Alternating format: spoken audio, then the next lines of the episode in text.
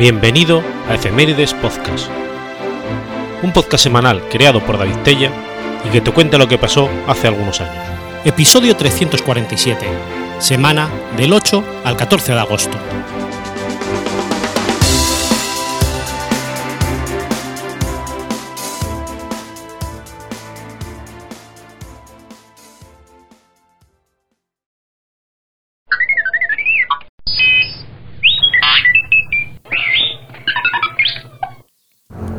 8 de agosto de 1901. Nace Ernest Lawrence. Ernest Orlando Lawrence fue un químico nuclear estadounidense conocido sobre todo por la invención, utilización y mejora del ciclotrón y por su trabajo posterior en la separación isotópica del uranio durante el proyecto Manhattan. Nació en Canton, Dakota del Sur. Sus padres, Carl Gustavus y Gunda Lawrence eran descendientes de inmigrantes noruegos. Ambos se conocieron mientras trabajaban en la escuela secundaria de Cantón, donde Carl fungía como superintendente escolar. Tuvo un hermano menor, el médico John Lawrence, pionero en el campo de la medicina nuclear. Al crecer, Ernest fue amigo de Merle Anthony Tube, quien también se convertiría en un destacado físico nuclear.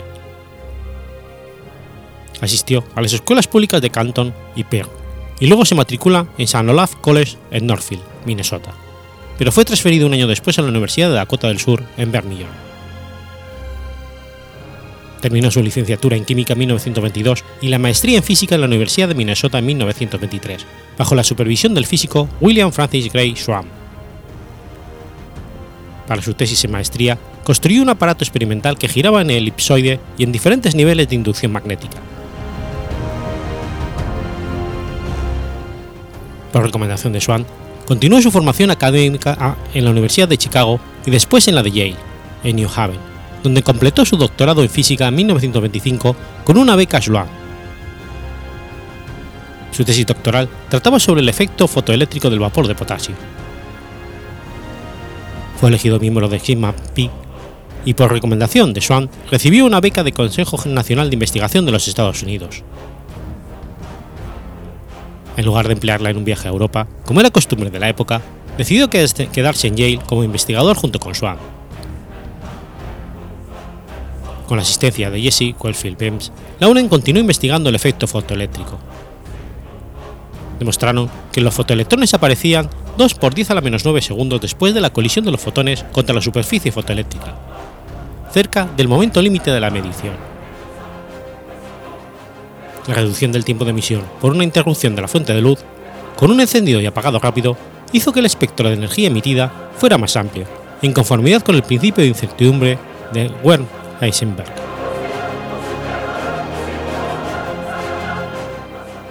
En 1926 recibió ofertas de asistente de profesor en la Universidad de Washington en Seattle y en la Universidad de California con un sueldo de 3.500 dólares anuales.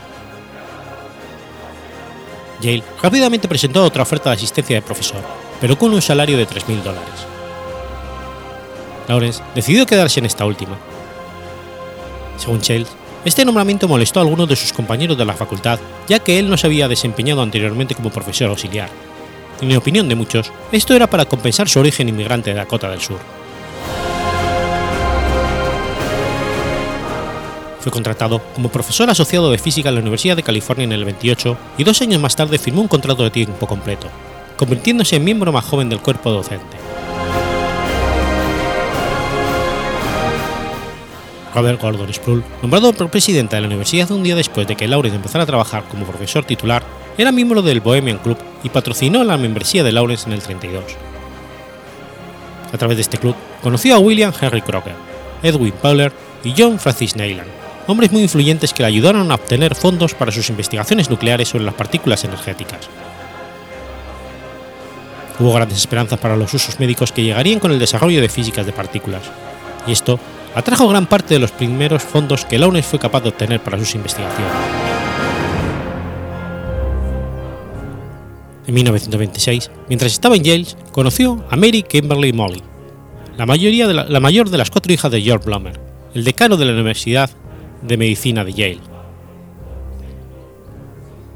Se comprometieron en el 31 y contrajeron matrimonio el 14 de mayo del 32.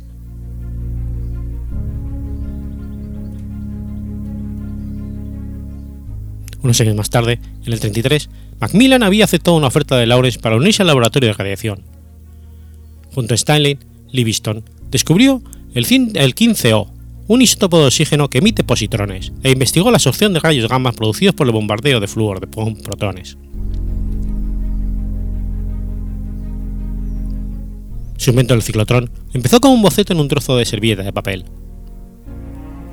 En 1929, mientras estaba en la biblioteca, echó un vistazo a un artículo de la revista que escrito por el físico nuclear Rolf Widderborn y se sintió intrigado por uno de sus diagramas.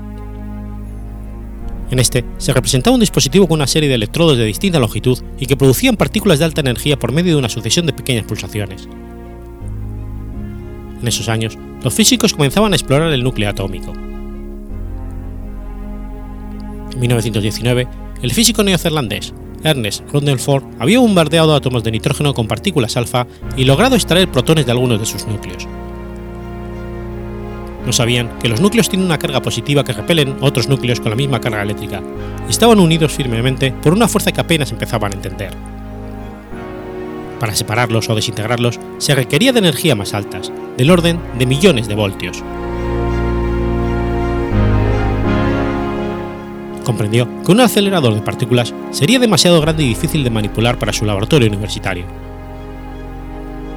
buscando una manera de construir uno más compacto, decidió crear una cámara de aceleración circular entre los polos de un electroimán.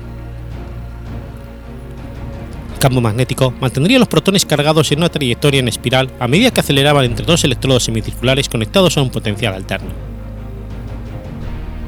Después de aproximadamente un centenar de vueltas, los protones podrían impactar con un objeto, como una de partículas de alta energía. Según Heilbronn y Seidel, Lawrence dijo entusiasmado a sus colegas que había descubierto un método para obtener partículas de alta energía, sin necesidad de usar un voltaje más alto. Inicialmente lo trabajó con Neil Seidersen, un estudiante de doctorado. Su primer ciclotrón estaba hecho de latón, alambre y cera de lacre, y con solo 10 centímetros de diámetro. Literalmente podría sujetarse con una mano y con un costo total de 25 dólares. Personas que empleó para desarrollar el proyecto eran estudiantes graduados. El Shenzhen asumió una cátedra auxiliar en septiembre del 30 y fue sustituido por David Sloan y Stanley Livingston, que trabajaron en el desarrollo del acelerador concebido por Withrow en el ciclotrón de Idelsen, respectivamente. Ambos tenían sus propias fuentes de apoyo económico y sus diseños resultaron prácticos. En mayo de 1931, el acelerador lineal de Sloan fue capaz de estimular los iones y Livingston se enfrentó a un mayor desafío técnico. Pero el 2 de enero del 31, cuando aplicó 1800 voltios a su ciclotrón de 11 pulgadas, logró obtener protones con 80.000 voltios en giros continuos. Una semana más tarde, tenía 1,22 megaelectronvoltios a partir de 3000 voltios. Con estos resultados pudo terminar su tesis doctoral. En lo que se convertiría en una costumbre recurrente, cada vez que tenía una señal de éxito, iniciaba la planificación de otra máquina mucho más grande. Junto a Livingston, elaboró el diseño para un ciclotón de 69 centímetros a principios del 32. El imán de ciclotrón de 11 pulgadas pesaba aproximadamente 2 toneladas y costaba 800 dólares pero Lawrence encontró un enorme imán oxidado de 80 toneladas en un depósito de chatarra en Palo Alto, para el ciclotrón de 27 pulgadas.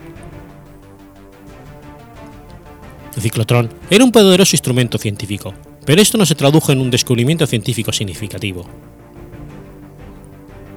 En abril del 32, los físicos John Douglas Croftcroft y Ernest Walton de los laboratorios Cavendish en Inglaterra anunciaron que habían bombardeado átomos de litio con protones y lograron transmutarlo en helio. La energía requerida resultó ser bastante baja, incluso dentro de las capacidades del ciclotón de 11 pulgadas. Al enterarse de ello, Lawrence envió un telegrama a Berkeley y solicitó los resultados de Croncroft y Walton para poder verificarlos. El equipo demoró cinco meses en concluir, debido principalmente a la falta de aparatos detectores adecuados.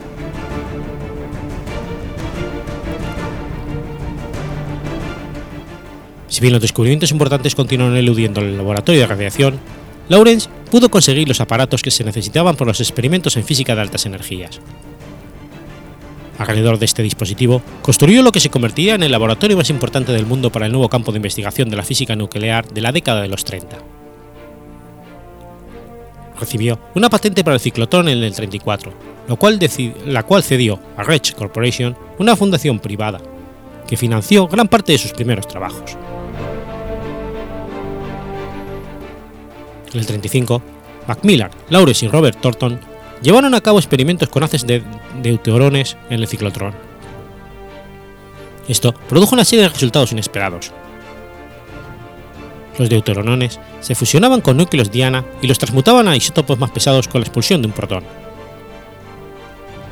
Sus experimentos demostraron una interacción nuclear a energías más bajas en la barrera de Coulomb entre deuterones y núcleos diana de lo que se había calculado teóricamente. Oppenheimer y Melba Phillips, su estudiante de doctorado, coincidieron en el proceso Oppenheimer-Phillips para explicar este fenómeno.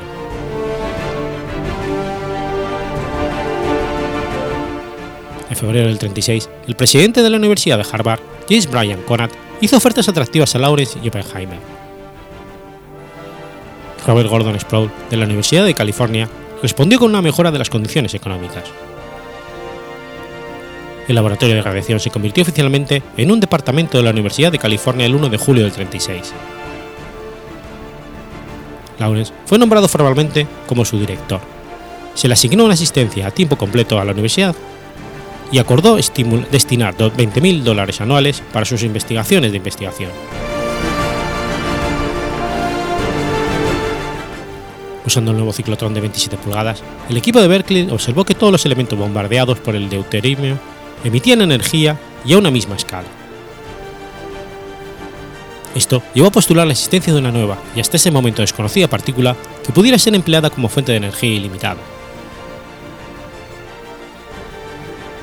William Leonard Lawrence describió a Lawrence como un nuevo obrador de milagros de la ciencia. Por invitación de Crocroft, Lawrence asistió al séptimo congreso Slotby en Bélgica, que reunió a los físicos más importantes de la época casi todos eran europeos, pero de vez en cuando era invitado a asistir un destacado científico estadounidense, como Robert Andrew Milcan o Arthur Compton. Los participantes solicitaron una presentación sobre el ciclotrón. La presentación de Lawrence sobre la energía ilimitada tuvo una percepción muy diferente en Solvay que en los Estados Unidos, pues se encontró con el escepticismo fulminante de James Cradwick, el físico de los laboratorios Cavendish que había descubierto el neutrón en el 32 y por el que serían galardonados con el premio Nobel en 1935.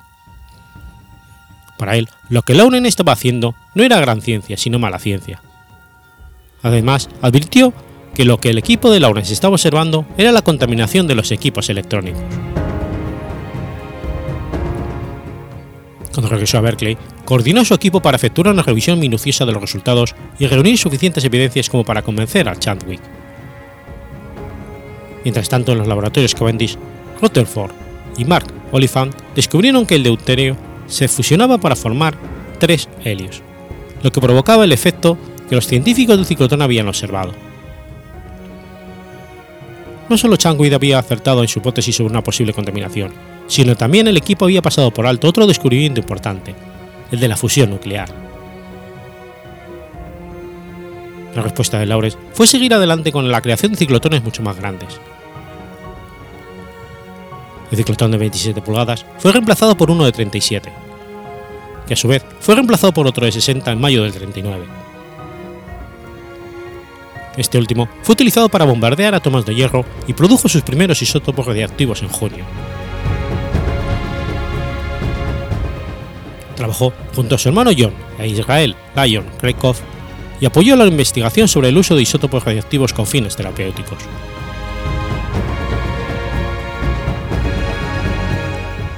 encontró que el fósforo radiactivo se concentraba en las células cancerosas de rápido crecimiento. Esto llevó a ensayos clínicos posteriores en pacientes humanos. En el 48, una evaluación de la terapia reveló que las remisiones se producían bajo ciertas circunstancias. Su hermano Ernest también esperaba el posible uso médico de los neutrones. El primer paciente de cáncer recibió terapia de neutrones a partir del ciclotrón de 60 pulgadas el 20 de noviembre del 48. Chekhov realizó ensayos para el uso de isótopos radiactivos como marcadores radiactivos en estudios de los mecanismos de las reacciones bioquímicas. En el 37, fue galardonado con la medalla Hughes de la Real Sociedad de Londres por su trabajo en el desarrollo del ciclotrón y sus aplicaciones en las investigaciones de desintegración nuclear. Y en noviembre del 39 le concedieron el Premio Nobel de Física por la creación y desarrollo del ciclotrón y por los resultados obtenidos de ello, especialmente en relación con elementos radioactivos artificiales. Fue el primero que, que representó a la Universidad de California en Berkeley, así como el primer ciudadano de Dakota del Sur en ganar un premio Nobel, y el primero que recibió apoyo de una universidad pública estatal.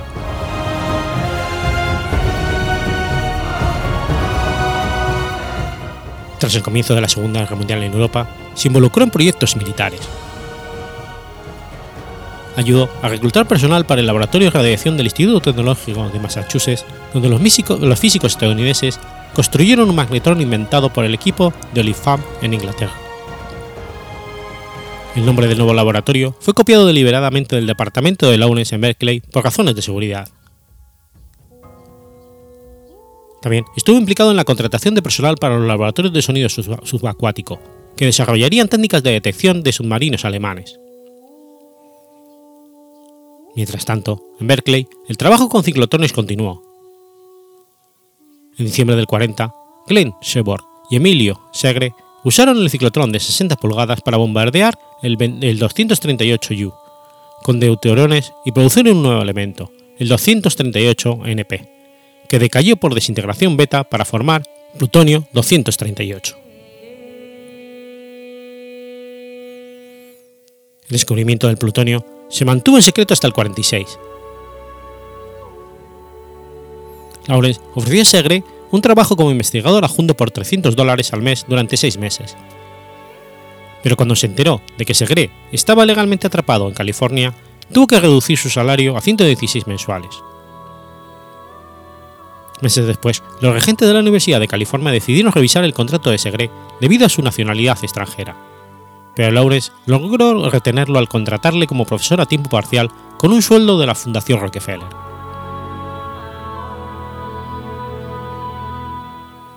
Septiembre del 41, Oliphant se reunió con Lawrence y Oppenheimer en Berkeley, donde le mostraron el sitio para el nuevo ciclotrón de 184 pulgadas. A su vez, Oliphant indicó a los estadounidenses que no siguieran las recomendaciones del Comité del Reino Unido, que abogaba por un programa para desarrollar una bomba atómica. Lawrence había pensado que el problema de separar el isótopo fusionable uranio 235 a partir del 238 un proceso conocido actualmente como enriquecimiento del uranio. La separación isotópica del uranio era difícil, pues ambos isótopos tienen propiedades químicas tan casi idénticas y solo podían desprenderse gradualmente utilizando pequeñas diferencias de masa.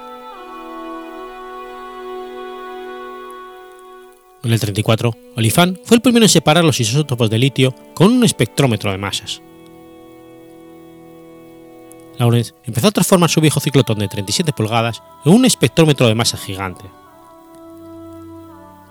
El director del proyecto Manhattan, el brigadier general Leslie Groves, nombró a Oppenheimer como jefe del Laboratorio Nacional de los Álamos por recomendación de Lawrence. En el laboratorio de radiación se desarrolló el proceso de enriquecimiento electromagnético de uranio, mientras que los Álamos se diseñaron y construyeron las primeras bombas atómicas.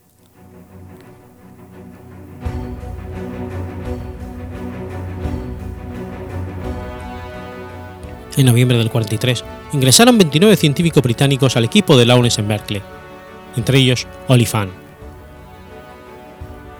En el proceso electromagnético, un campo magnético desvía partículas cargadas conforme a la masa. El proceso no era científicamente elegante ni industrialmente eficiente.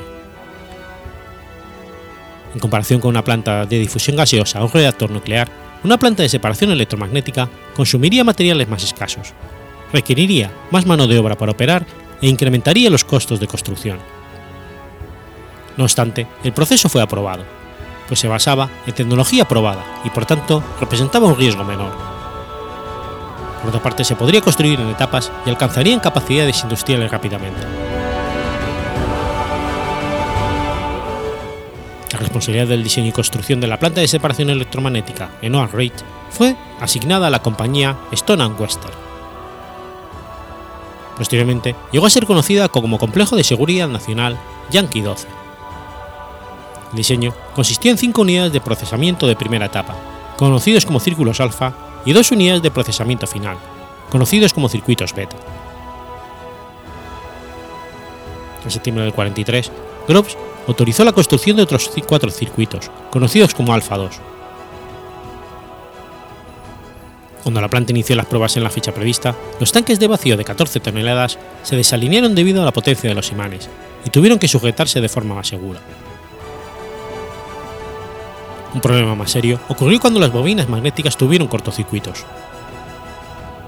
En diciembre, Groves ordenó que un imán fuera abierto y para sorpresa encontraron puñados de óxido en el interior. Entonces, decidió que los circuitos fueran derribados y los imanes enviados de nuevo a la fábrica para la limpieza. Se estableció una planta de acabado en el lugar para limpiar los tubos y accesorios.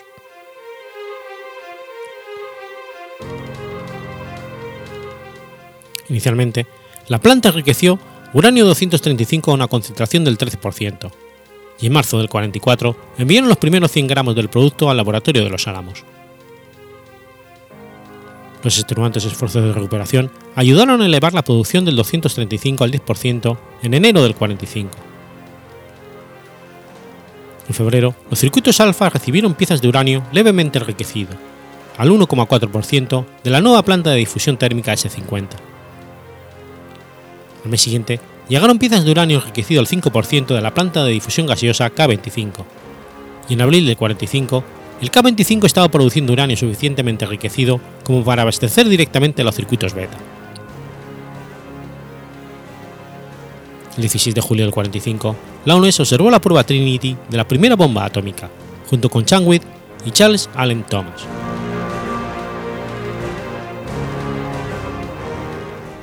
Cómo utilizar el arma contra Japón fue el siguiente problema para los científicos.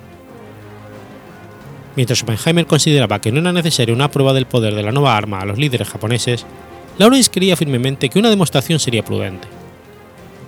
No obstante, Chels afirmaba que cuando se usó una bomba de uranio en el bombardeo atómico sobre Hiroshima, Lawrence se sintió orgulloso como de su resultado. Esperaba que el proyecto Manhattan desarrollara mejores calutrones y construyera el circuito Alpha 3, pero la idea fue descartada por razones presupuestarias.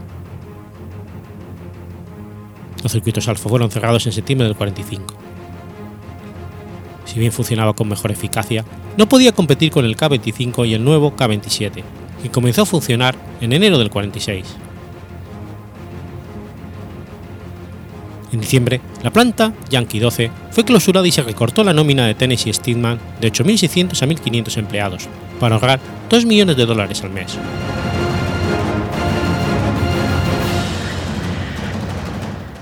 Después de la guerra, hizo campaña por el patrocinio gubernamental de grandes programas científicos. Era un firme defensor de la gran ciencia, que requería maquinaria de mayor tamaño y una inversión cuantiosa, y en el 46 solicitó el proyecto Manhattan más de 2 millones de dólares para proyectos de investigación en el laboratorio de radiación. Groves aprobó los fondos, pero recortaron una serie de programas como la propuesta de Seaborg para la construcción de un laboratorio de radiación caliente y la en la densamente poblada Berkeley y la producción de isótopos para uso médico de John Lawrence, ya que los reactores nucleares podrían suplir esta necesidad.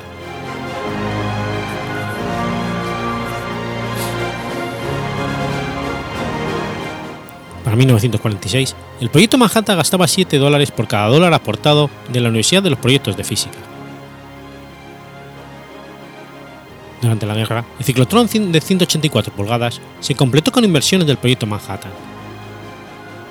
Incorporó nuevos diseños por Edwin Macmillan y se terminó como un ciclotrón.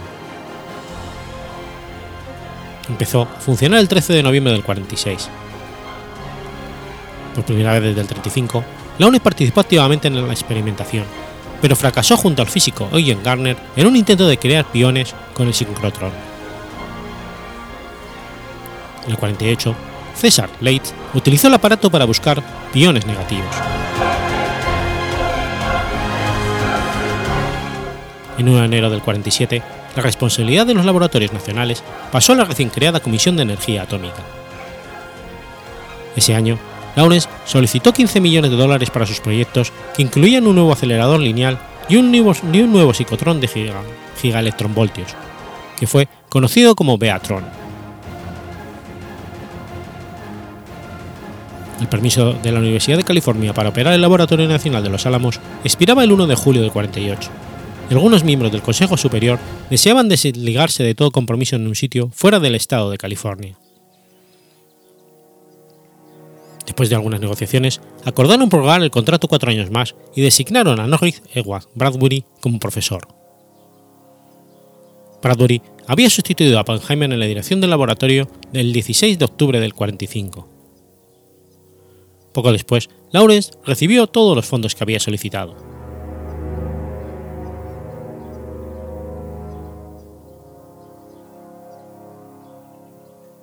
De acuerdo con Herken, Lawrence se inquietó por la primera prueba nuclear de la Unión Soviética en agosto del 49. Afirmó que la respuesta apropiada era un esfuerzo absoluto por construir una arma nuclear más grande, la bomba de hidrógeno. Sugirió emplear aceleradores en lugar de reactores nucleares para producir los neutrones necesarios para la elaboración del tritio requerido por la bomba, así como el plutonio, que era más difícil de producir, porque se necesitaban energías mucho más altas.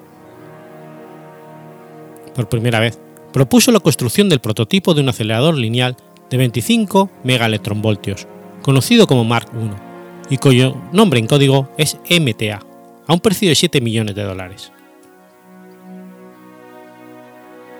Pronto hablaría de un nuevo MTA, mucho más grande y conocido como Mark II, que podría producir tritio y plutonio a partir del uranio 238 empobrecido. Harken menciona que Server y Segre Intentaron en vano explicar los, problemas técnicos que haría el proyecto poco práctico, pero Lawrence sentía que estaba perdiendo el patriotismo.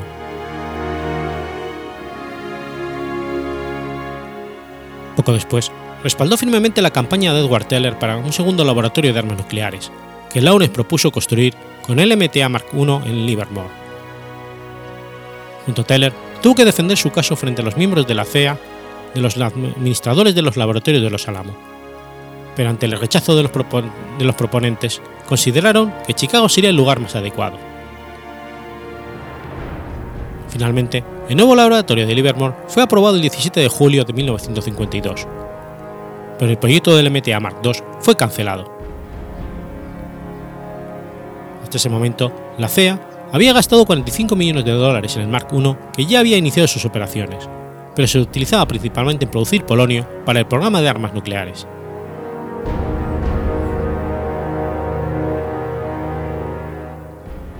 En julio del 58, el presidente de los Estados Unidos, Eisenhower, lo envió a Ginebra para colaborar en las negociaciones de un tratado de prohibición parcial de ensayos nucleares propuesto por la Unión Soviética. El presidente de la CEA, Lewis Strauss, había insistido para incluir a Lawrence. Ambos habían discutido el caso para el desarrollo de la bomba de hidrógeno y Strauss había ayudado a recaudar fondos para el ciclotrón de Lawrence en el 39.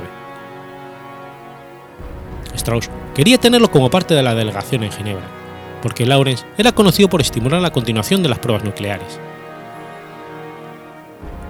A pesar de sufrir un grave caso de colitis ulcerosa crónica, decidió ir, pero empeoró de camino a Ginebra y fue trasladado de urgencia al hospital de la Universidad de Stanford. Los cirujanos extirparon gran parte de su intestino grueso, pero no encontraron otros problemas. Murió en el hospital de Palo Alto el 27 de agosto de 1958.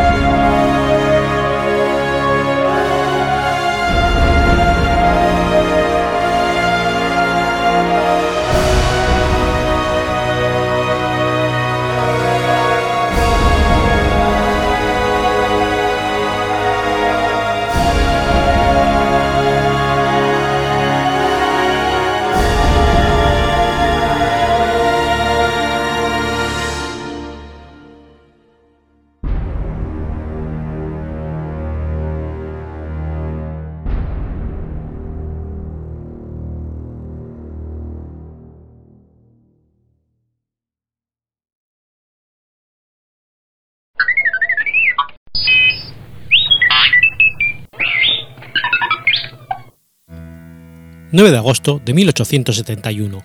Nace Leonid Nikolaevich Andreyev.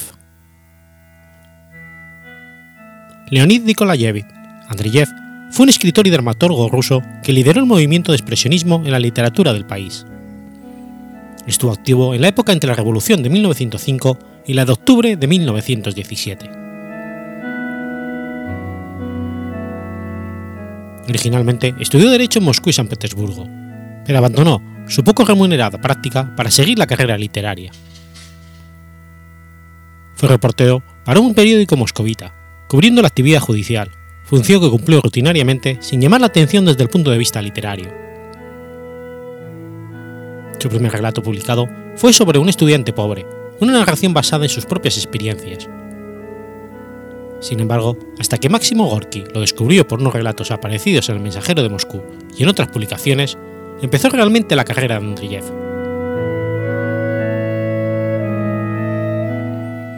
Desde entonces hasta su muerte, fue uno de los más prolíficos escritores rusos, produciendo cuentos, bosquejos y dramas de forma constante. Su primera colección de relatos apareció en 1901 y vendió un cuarto de millón de ejemplares en poco tiempo. Fue aclamado como una nueva estrella en Rusia, donde su nombre pronto se hizo famoso. Publicó su narración corta en la niebla en 1902. Aunque empezó dentro de la tradición rusa, pronto sorprendió a sus lectores por sus excentricidades, las cuales crecieron aún más con su fama. Sus dos historias más conocidas son probablemente Risa Roja y Los Siete Ahorcados. Entre sus obras más conocidas de temática religiosa figuran los dramas simbolistas El que recibe las bofetadas y Anatema. Idealista y rebelde, pasó sus últimos años en la pobreza, y su muerte prematura por una enfermedad cardíaca pudo haber sido favorecida por su angustia a causa de los resultados de la revolución bolchevique. En diferencia de su amigo Máximo Gorky, Andreyev no consiguió adaptarse al nuevo orden político. Desde su casa en Finlandia, donde se exilió, dirigió al mundo manifiestos contrarios a los excesos bolcheviques. Aparte de sus escritos de carácter político, publicó poco a partir de 1914. Un drama, Las tristezas de Bélgica, fue escrito al inicio de la guerra para celebrar el heroísmo de los belgas contra el ejército invasor alemán.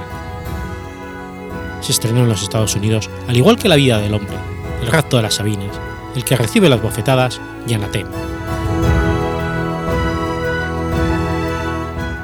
Pobre asesino, una adaptación de su relato El pensamiento, escrita por Pavel Koku, se estrenó en Broadway en 1976.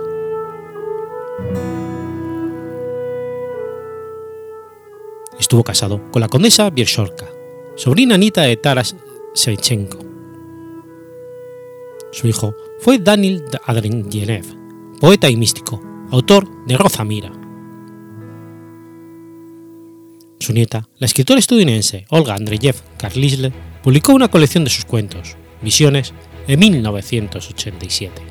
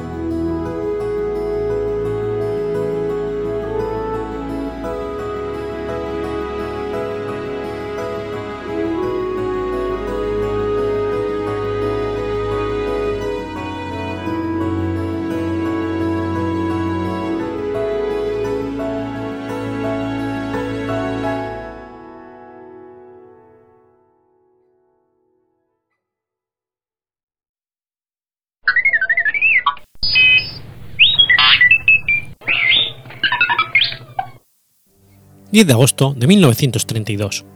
Tiene lugar la Sanjurjada.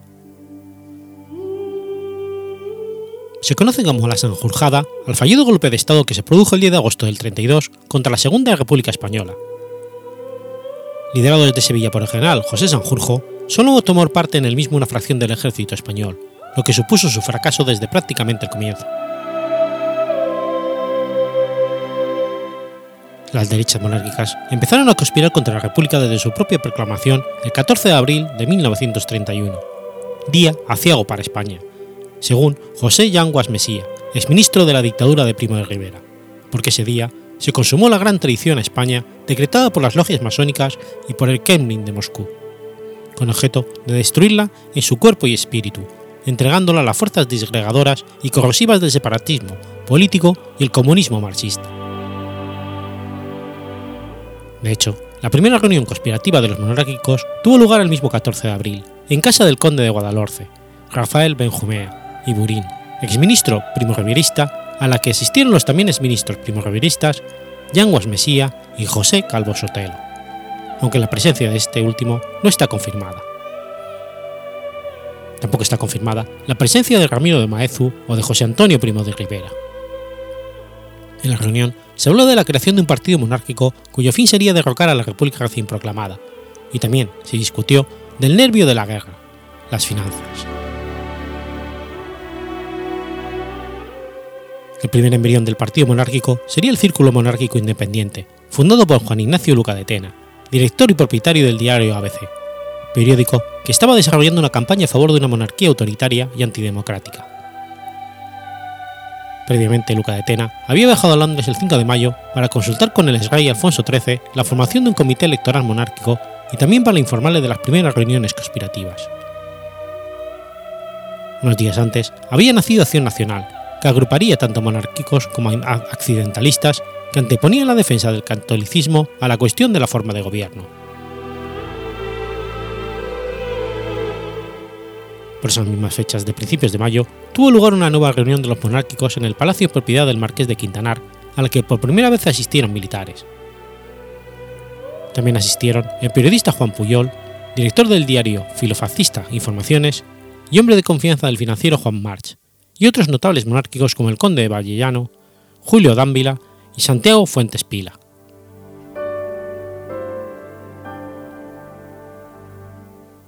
Tras la quema de conventos los días 10 y 13 al 13 de mayo, más civiles y militares se sumaron a las conspiraciones como el general José Cavalcanti, el coronel José Enrique Varela o el oficial del Cuerpo Jurídico Militar Eugenio Vegas Tapie.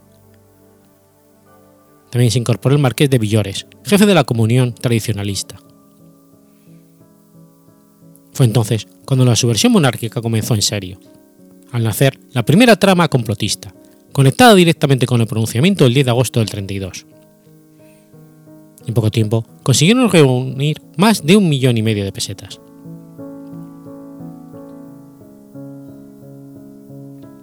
Para la justificación ideológica de lo que se proponían hacer los monárquicos, fundaron meses más tarde, por iniciativa de Vegas la Tapie, la revista Acción Española, respaldada por una sociedad cultural del mismo nombre. Su principal ideólogo fue Ramiro de Maeztu,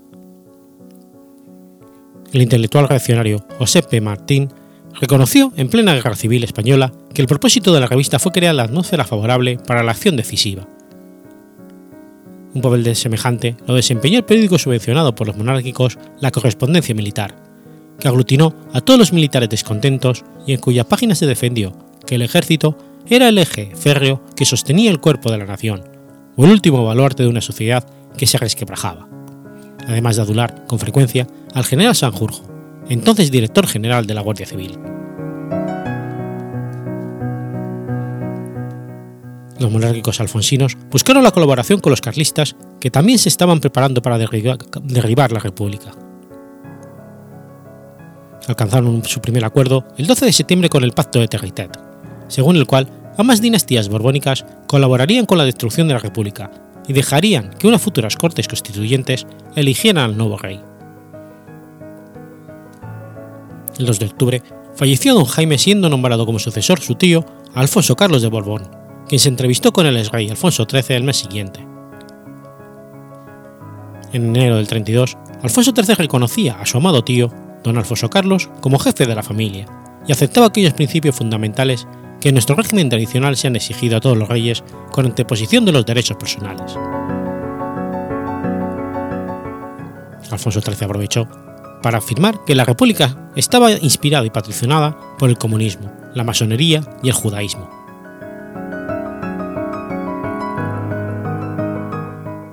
En cuanto a los contactos con la Italia fascista, aunque hubo uno en septiembre del 31, el primero relevante tuvo lugar en febrero del 32, cuando el general monárquico Emilio Barrera, que desde finales del 31 había asumido como teniente general más antiguo la presidencia de una junta militar golpista, se entrevistó con el embajador italiano en Madrid, el conde Ercole Durini di Monza. A este, el general Barrera le comunicó que el movimiento militar antirepublicano estaba muy avanzado y que su propósito era llevar el poder a hombres que se opusieran al bolcheviquismo.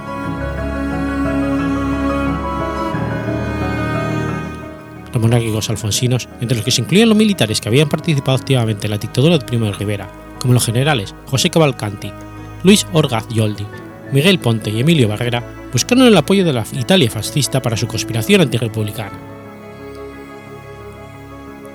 El 24 de febrero del 32, el general Barrera se entrevistó con el embajador italiano en Madrid, Ercole Duri di Monza, al que comunicó que su objetivo era llevar el gobierno a hombres que se, que se opusieran al bolcheviquismo y restaurasen el orden, señalando como posibles cabezas de ese gobierno al general Manuel Godet, entonces jefe del Estado Mayor del Ejército, y al general Sanjurjo, muy molesto con el gobierno republicano socialista de Manuel Azaña porque 20 días antes lo habían destituido como director general de la Guardia Civil, recibiendo como compensación la Dirección General de Carabineros, un cargo con mucha menor entidad.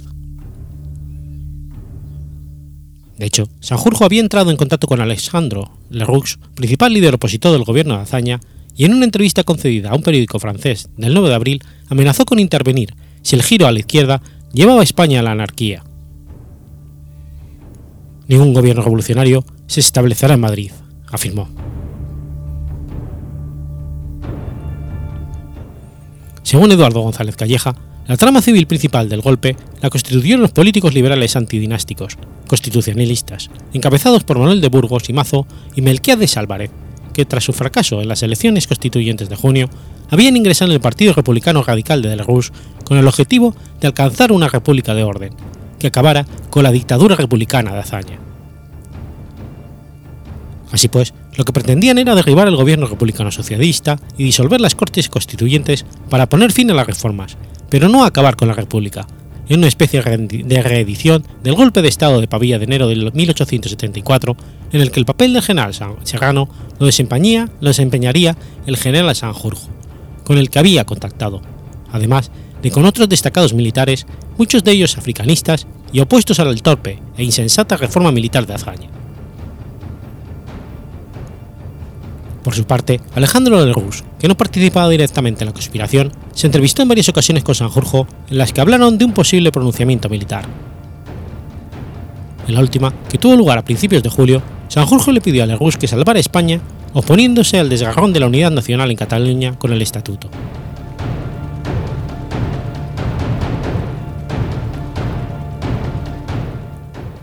La otra trama civil de la conspiración sí era netamente antirepublicana, pues estaba protagonizada por los monárquicos, tanto alfonsinos como carlistas, que habían constituido un comité o junta de lanzamiento presidida por el general Barrera y a la que en julio se incorporó el general Sanjurjo, que estaba realizando un juego a dos bandas entre las dos tramas.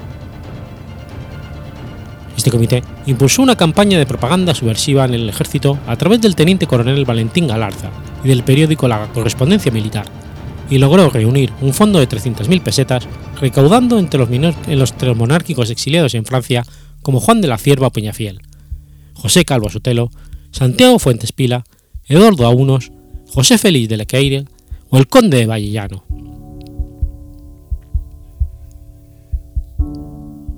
El 7 de agosto, los monárquicos del exilio y del interior, incluido el líder de Acción Popular José María Gil Robles, se reunieron en Biarritz.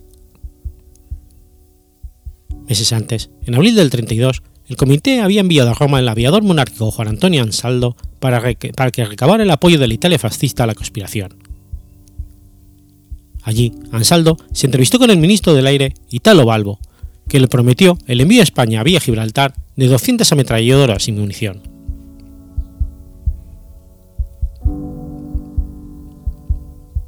Dada la heterogeneidad del grupo conspirador, parece que se llegó al acuerdo de que tras el triunfo del golpe y la instalación de una dictadura militar provisional encabezada por Sanjurjo, se convocarían a medio plazo unas nuevas cortes constituyentes, y que serían las que decidirían la forma de gobierno, si monarquía o república, y en caso de monarquía, quién detentaría la corona, si el rey Alfonso XIII o el pretendiente carlista Alfonso Carlos de Borbón.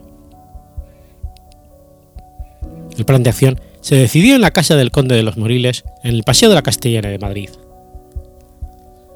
El general Sanjurjo se sublevaría en Sevilla, apoyado por el general García de Argán, el general Manuel González Carrasco en Granada, el general Miguel Ponte en Valladolid, con el apoyo de las Honsen en Onésimo Redondo, de Redondo, el coronel José Enrique Varela en Cádiz y el general Barrera en Pamplona, con el apoyo de 6.000 requetés a las órdenes del coronel retirado Eugenio Sanz de Lerín. En Madrid, los generales Cavalcanti y Godet serían los que encabezarían la sublevación, cuyo objetivo fundamental sería ocupar el Palacio de Comunicaciones y el Ministerio de la Guerra, donde detendrían o eliminarían a Azaña y desde allí ordenarían el avance de las columnas del norte, del sur hacia, y del sur hacia Madrid.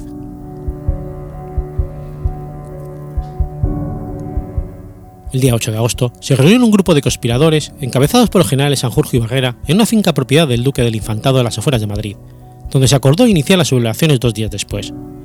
A pesar de que los días anteriores la policía había descubierto los planes de los conspiradores y había detenido a varios de los implicados. Azaña y el director general de seguridad, Arturo Menéndez, conocían hasta la hora en la que su sublevación iba a comenzar en Madrid. Según Gabriel Jackson, los conspiradores habían contado igualmente con que el general Franco se sublevaría en La Coruña, pero este decidió, unos días antes, no sumarse, pues no creía que el pronunciamiento tuviera éxito. Por otro lado, a pesar de lo que se había previsto en un principio, finalmente la comunión tradicionalista no se adhirió a la sublevación.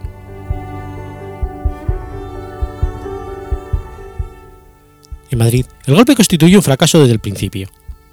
El presidente del Consejo de Ministros, Manuel Azaña, y su gobierno ya conocían el plan.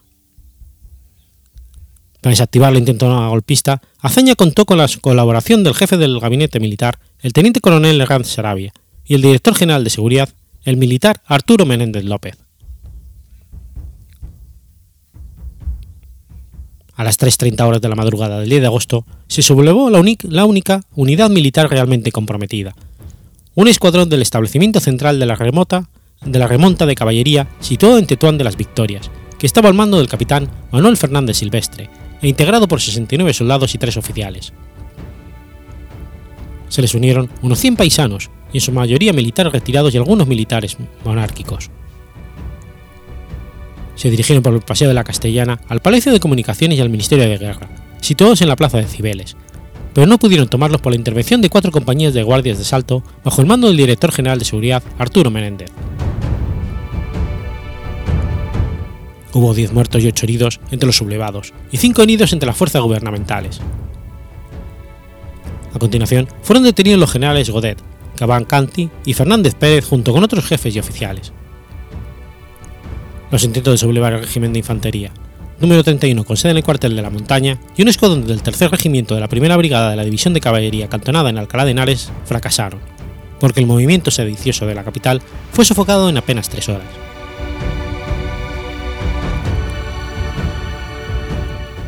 El jefe del golpe había escogido Sevilla y no Madrid, tratando de emular al general Primo de Rivera, que en septiembre del 23 había proclamado su golpe de Estado en Barcelona, la ciudad más conflictiva de España en aquel momento.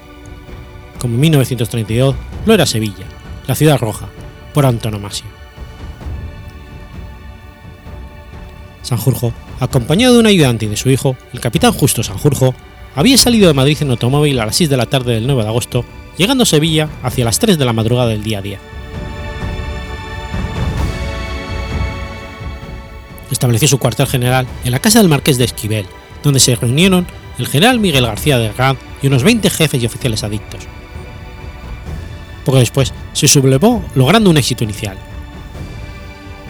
Sanjurjo consiguió sublevar a una compañía de la Guardia Civil acuartelada en la Plaza de España y García de la a un batallón de ingenieros en un edificio próximo. Con esas fuerzas se formó una columna que se dirigió a la Plaza Nueva para proclamar frente al ayuntamiento y el gobierno civil el estado de guerra en todo el territorio de la Segunda División Orgánica. Además, Sanjurjo ordenó detener al gobernador civil, al alcalde de Sevilla y a varios concejales, y nombró como comandante militar de la plaza al general García de Larrán y el coronel retirado carlista Cristóbal González de Aguilar, marqués de Sauceda, nuevo gobernador civil. El bando de guerra que hizo público Sanjurjo rezaba. Queda declarado el estado de guerra en toda la región andaluza, con las consecuencias que dicho estado lleva consigo. Como capitán general de Andalucía, asumo el mando concentrado en mi autoridad de todos los poderes. Así como Dios me permitió llevar al ejército español a la victoria en los campos africanos, ahorrando el derramamiento de sangre moza, confío en que también hoy me será permitido, con actitud, llevar la tranquilidad a muchos hogares humildes y la paz a todos los espíritus. Viva España, única e inmortal. El mando de guerra fue acompañado por un manifiesto redactado al parecer por el periodista Juan Puyol, director del periódico Informaciones, propiedad del financiero antirrepublicano Juan March, aunque según uno de sus ayudantes, fue el propio general Sanjurjo que lo redactó. Quien fuera el redactor del manifiesto no tuvo inconveniente en copiar el inicio del manifiesto hecho público en diciembre del 30 por el Comité Republicano para intentar derribar a la monarquía de Alfonso XIII. El manifiesto no se toma partido ni por la monarquía ni por la república, y se condena al gobierno de Azaña y las Cortes Constituyentes a las que declaró ilegítimas por el régimen de terror en que fueron convocadas, y facciosas por la prolongación de sus funciones a extremos ni siquiera consignados en su propia convocatoria. El resto de las unidades militares destinadas en la capital sevillana fueron uniéndose a la sublevación. La única excepción fue el aeródromo de Tablada, que se mantuvo fiel al gobierno. De esta forma, lograron controlar toda la ciudad de Sevilla, incluidos sus puntos estratégicos como las centrales de telégrafos y teléfonos y la estación del ferrocarril. Para impedir la llegada de tropas leales al gobierno, levantaron unos 18 metros de raíles de la línea Sevilla-Cádiz y se cortaron todas las carreteras que daban acceso a la ciudad. Se intentó incluso volar un puente próximo a la del río, pero los que estaban encargados de realizar la operación fueron detenidos por fuerzas leales del gobierno. Poco después, los sublevados de Sevilla recibieron buenas noticias. Los rebeldes se habían hecho con el control de Jerez de la frontera. Cuando se conoció en Sevilla el fracaso del golpe de Estado en Madrid, las tropas sublevadas volvieron a los cuarteles, dejando sola a la Guardia Civil. Mientras tanto, los comunistas y anarquistas reaccionaron rápidamente y declararon una huelga general que Sanjurjo no pudo controlar. A mediodía, los barrios obreros de Sevilla estaban en paro total, y por la tarde confluyó hacia el centro de la ciudad una multitud de trabajadores. Las emisoras de radio empezaron a anunciar que el gobierno había organizado varias columnas militares que marchaban sobre Sevilla. Efectivamente, a las 3 de la tarde salieron de Madrid dos trenes militares. Uno llevaba dos batallones de infantería, dirigidos por el coronel Carlos Leret Ueda, y otro llevaba dos grupos de artillería. El gobierno también movilizó la aviación, trasladando hacia Andalucía varias escuadrillas. A la una de la madrugada del 11 de agosto, varios oficiales de la guarnición sevillana acudieron a hablar con Sanjurjo y le comunicaron que no lucharían contra las columnas gubernamentales que se dirigían hacia Sevilla. Cuando Sanjurjo vio todo perdido, sus seguidores le recomendaron que huyera a Portugal, cosa que hizo pero fue detenido en Ayamonte cuando trataba de pasar la frontera. excepto Sevilla y Madrid, ninguna otra capital secundó el golpe. En otras suburbios andaluzas como Cádiz, Córdoba y Granada no pasó nada. En Cádiz, de hecho, fue detenido el coronel José Enrique Varela. El general Barrera voló a Pamplona para intentar convencer a los carlistas para que se sumaran, pero al no lograrlo, se refugió en Francia.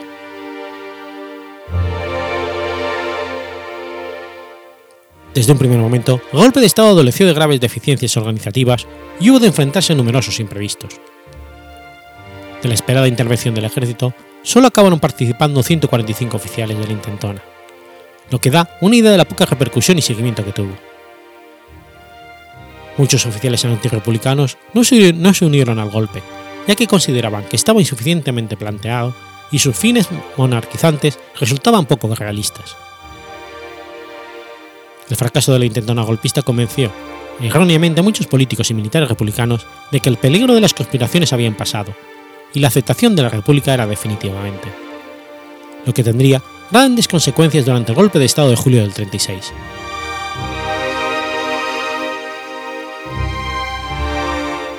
Además del fracaso político y militar, los efectos de la Sanjurjada fueron los contrarios a los que pretendían evitar los golpistas. El Estatuto de Autonomía de Cataluña y la Ley de la Reforma Agraria, cuya aprobación intentaba impedir los golpistas, fueron rápidamente votados favorablemente por las Cortes y aprobados. La fallida sublevación dio lugar a la ola represiva más amplia que se había habido hasta entonces en la historia de la República. Una de las primeras medidas que tomó el gobierno de Azaña fue pedir al gobierno francés que alejara de la frontera franco-española a los monárquicos exiliados. El 11 de agosto fue aprobado con carácter de urgencia una ley que autorizaba al gobierno a apartar a todos los funcionarios militares y civiles que realizasen o hayan realizado actos de hostilidad o menosprecio contra la República. En aplicación de esta ley fueron separados del servicio 46 diplomáticos, entre ellos siete embajadores y más de 100 magistrados, jueces y fiscales. Asimismo, cerca de 300 generales, jefes y oficiales fueron relevados de su mando. Por otro lado, se suprimió la Dirección General de la Guardia Civil, que pasó a depender directamente del ministro de la Gobernación. Asimismo, fueron suspendidos 109 periódicos y fueron detenidas en toda España unas 5.000 personas, entre ellas destacados monárquicos como Antonio Goicoechea los colaboradores y principales suscriptores de la revista Acción Española, así como los hermanos Fernando Primo de Rivera y José Antonio Primo de Rivera. Tras el golpe, Sanjurjo fue condenado a muerte por un consejo de guerra sumarísimo celebrado el 24 de agosto. La pena de muerte fue conmutada por la de cadena perpetua por un decreto del presidente de la República. El propio presidente del Tribunal Supremo, Mariano Gómez González, había recomendado que la condena a muerte fuera conmutada por su expulsión del ejército. Manuel Azaña escribió en su diario el 25 de agosto del 32. Más ejemplar escarmiento de Sanjurjo fracasado, vivo en presidio, que Sanjurjo glorificado, muerto. En cambio, el ministro de Gobernación Santiago Casares Quiroga se opuso a la conmutación de la pena de muerte, ya que según él rompía la, la firmeza del gobierno, alienta a los conspiradores les impide ser rigurosos con los extremistas. Finalmente, fue amnistiado en abril de 1934 por el gobierno derechista de Alejandro Lerroux y se exilió a su localidad portuguesa de Estoril.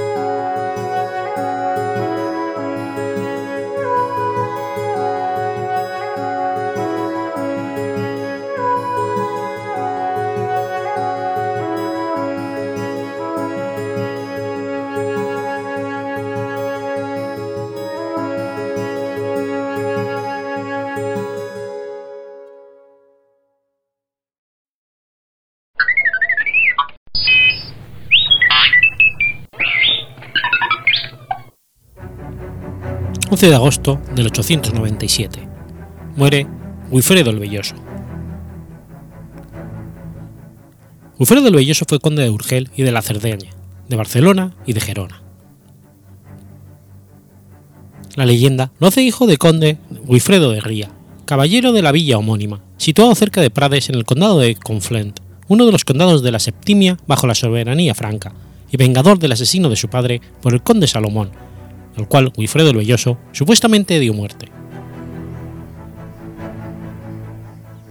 A partir de los estudios de monjes benedictinos Dom de Vic y Dom Baisset, autores de la historia general de Languedoc, se considera que Guifredo era en realidad hijo de Sinufredo de Urgel, un noble hispanogodo nombrado conde de Urgel y de Cerdeña en el 834 por el emperador Luis el Piadoso, y de Barcelona, Gerona, Narbona, Nimes, Azge, Esiers y Madagolona en el 844 por el rey franco Carlos el Calvo. Algunos autores consideran a Guifredo miembro del linaje de los Bellonidas, ya que según Abadal, Sunifredo era hijo de Bellón I de Cascasona, que había sido el primer conde de Cascasona en tiempos de Carlomagno. En las luchas dinásticas surgidas en el Imperio Franco tras la muerte de Luis el Piadoso y del Tratado de Verdún, el conde Bernardo de Septimania, conde de Barcelona y Gerona, Narbona, Bessiers, Acné, Magalano y Nims, va a alinearse con Pipinio II de Aquitania, en tanto que los Bellonidas se mantenían fieles a Carlos el Calvo. En el 844, tras haberse apoderado de Tolosa, Carlos captura a Bernardo y lo hace ejecutar. En recompensa la fidelidad a la corona, tras la ejecución de Bernardo, Carlos el Calvo concede los condados de Barcelona, Gerona, Narbona, Nims, Messier, Magalona, a Sigifredo de Urgel y Cerdeña. Sin embargo, en el 848 Guillermo de Tolosa, hijo de Bernardo de Septimania, nombrado conde de Barcelona por Pipinio II, se apodera de este condado y de Ampurias. Es probable que los condes Unifredo de Urgel, Cerdeña, Barcelona y Sonore I de Ampurias, que habían permanecido leales a Carlos el Calvo, muriesen en estas luchas.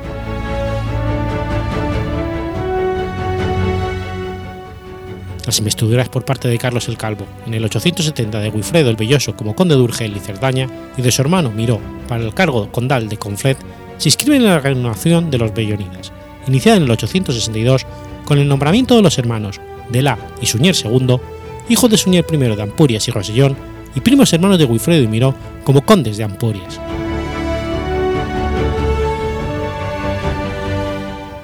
Revelado Bernardo de Gotia, conde de Barcelona, Rosellón, Narbona, Agné, Bessier, Magalona y Nims contra Carlos el Calvo, Wilfredo el Belloso ayuda por sus hermanos Miro de Conflet y Solifredo y por el vizconde de Narbona, Lindoy, que se pusieran del lado de Carlos y después del de su hijo, Luis el Tartamudo, avanzando por la Septimania donde eliminaron por la fuerza a los nobles fieles de Bernardo y expulsaron de sus iglesias a los sacerdotes que no le eran partidarios. Esto debió ocurrir a principios del año 878, quizás en marzo o abril. La rebelión de Bernardo se hundió. En agosto, el concilio de Troyes, presidido por el papa Juan VIII y por el rey Luis el Tartamudo, tomó decisiones religiosas y políticas. En este conflicto estarían presentes Wilfredo el Belloso de Urgel y Cerdaña, Miró de Conflent, Suñer II de Ampurias y Olivia II de Carcasona como personalidades políticas, y los obispos de Elna, Gerona, Barcelona y Urgel como principales personalidades eclesiásticas de la Gotia. El 11 de septiembre del 878, Bernardo fue declarado desposeído de sus honores, los cuales serían repartidos. En el reparto, Guifredo el Belloso fue investido conde de Barcelona, Osona, Gerona y Besalú. Los condados de Narbona, de Bessiers y de Anglés, hasta entonces vinculados al de Barcelona, quedaron separados. Su hermano Miró de Conflet recibió el condado de Rosellón.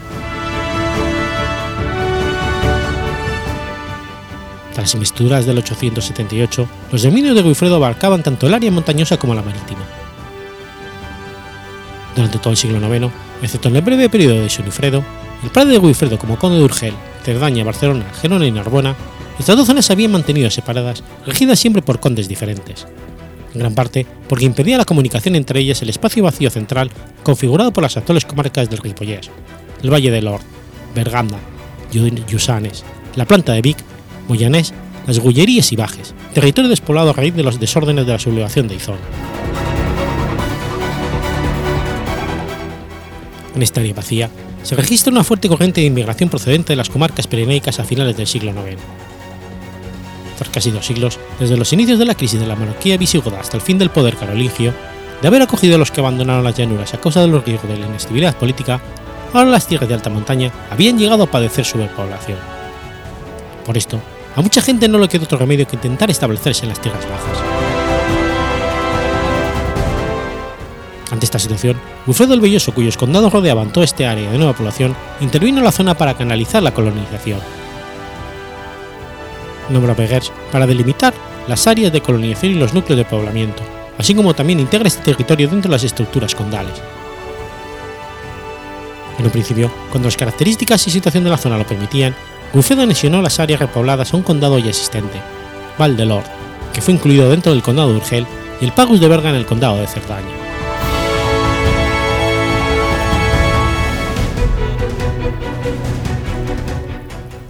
Muerto Luis el Tartamudo, el reino franco se divide entre sus dos hijos.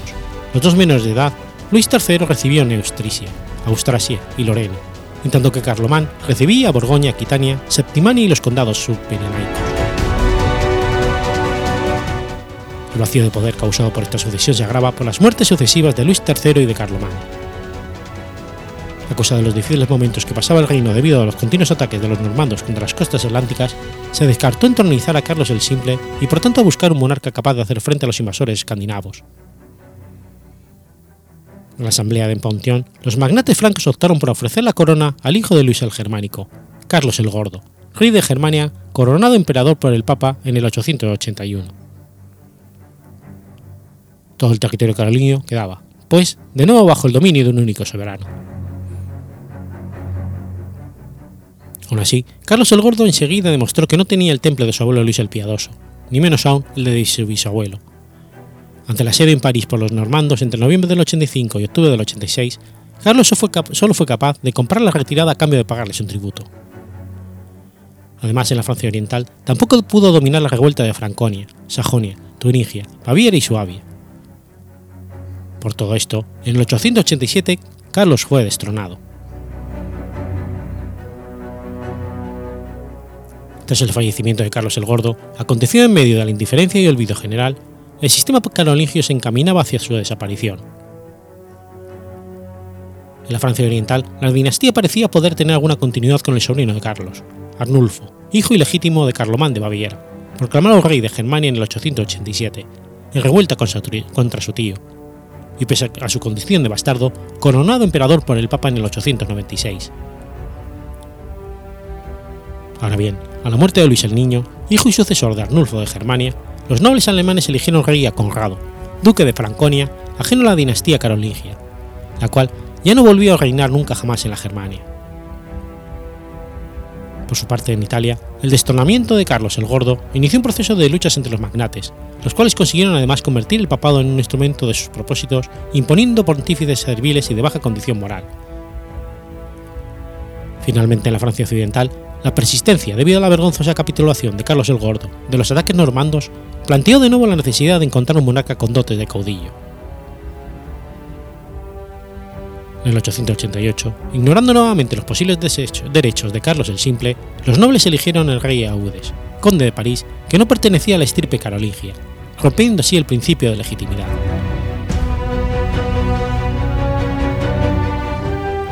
Siguiendo la tradición de los condes de ascendencia visigoda, mantuvieron su fidelidad a los monarcas carolingios Carlomán y Carlos el Gordo, tal y como lo testimonia la visita a la corte real en el 881, llevada a cabo por los jerarcas catalanes para solicitar privilegios, y el precepto otorgado en el 886 por Carlos el Gordo a Teotano, obispo de Gerona.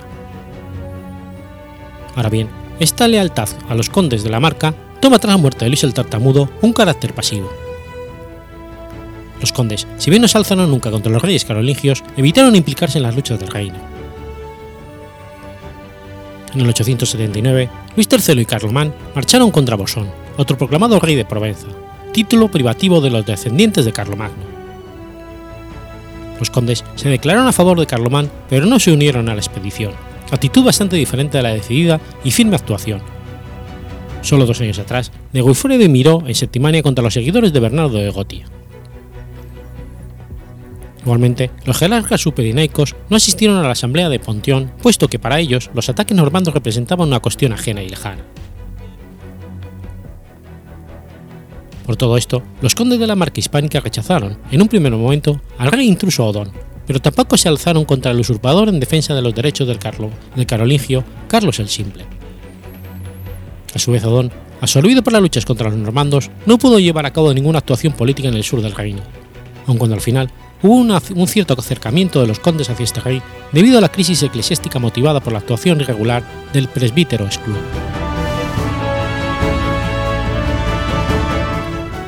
En el 886, aprovechando la ausencia del arzobispo Teodardo de Narbona, el clérigo Esclúa fue a Gascuña y se hizo consagrar obispo de Urgel, diócesis de donde por instigación del conde Ramón I de Pallars Ribagorza y con la aprobación táctica de Wilfredo el Belloso, conde de Urgel, expulsa al obispo titular Ingoberto.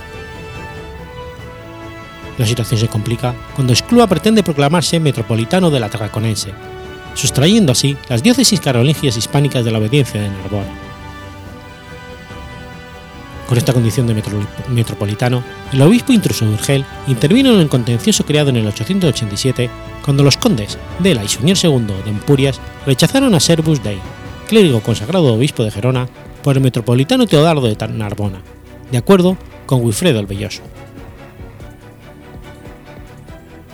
Accediendo a las peticiones de los condes ampurianos, Escula consagró, con la colaboración de los obispos de Barzona y Vic, a un nuevo obispo de Gerona en la persona de Eremir.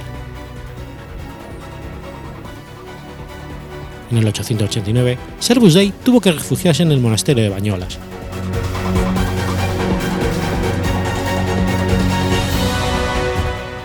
En un primer momento, Wilfredo el Belloso toleró el destronamiento de Goberto.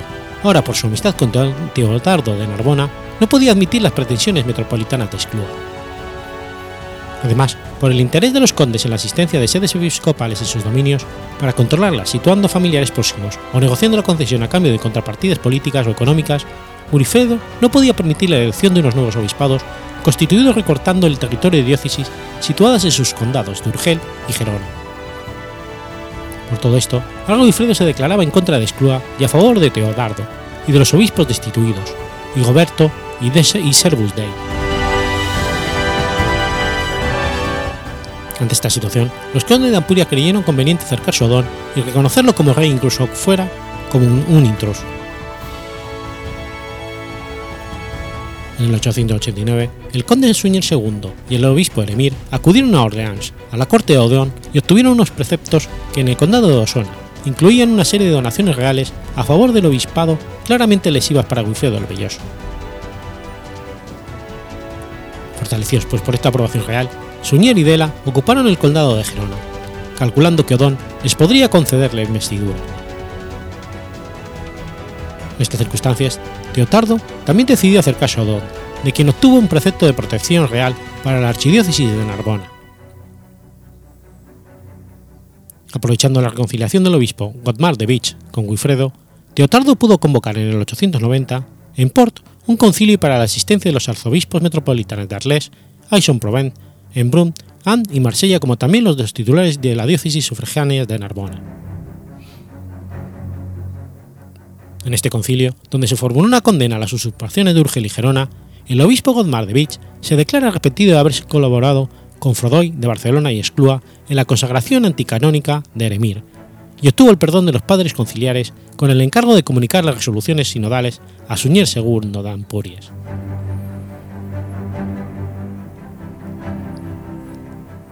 La crisis eclesiástica se cerró definitivamente con un nuevo sínodo en Urgel, donde Esclúa y Eremir, obligados a comparecer, serían desposeídos formalmente de las sedes que ocupaban, las cuales fueron restituidas a sus legítimos titulares. El obispo Frodoy de Barcelona conservó la mitra solo porque obtuvo el perdón del arzobispo Teotardo. De todo el asunto, solo sobrevivió, temporalmente, el obispado de Pallars.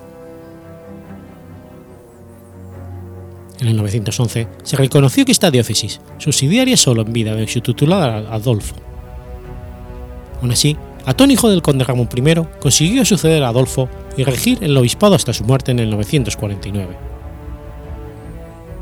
En ese momento, la diócesis payaresa se extinguió y sus parroquias fueron reintegradas al obispado de Urgel.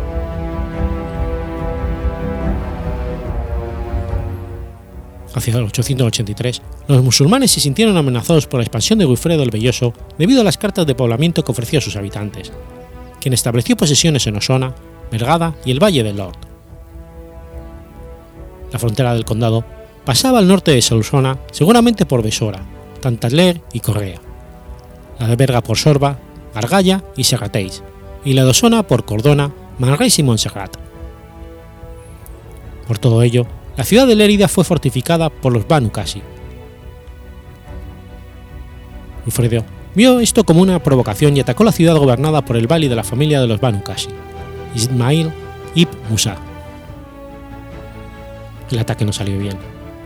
El historiador Ibn al-Altir dice que los musulmanes hicieron una gran matanza entre los atacantes. El sucesor de Ismail, Lub ibn Muhammad, atacó Barcelona unos meses después y Wilfredo moriría en la lucha el 11 de agosto del 897. Sus restos reposan en el monasterio de Ripoll.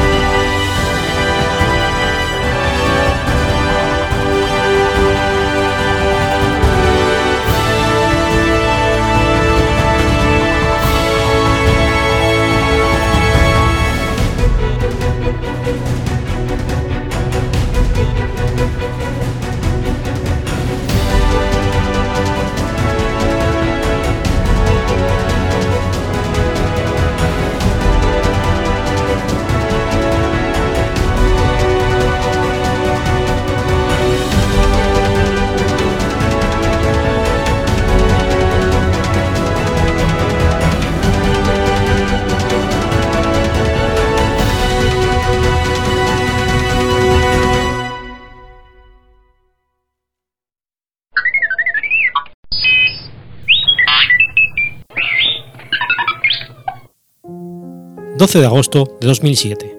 Muere Ronald Bradwell.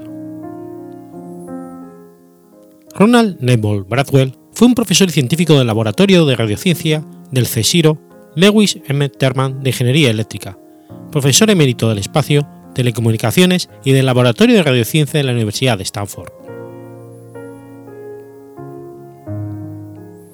Bradwell nació en Sydney, Australia, en 1921.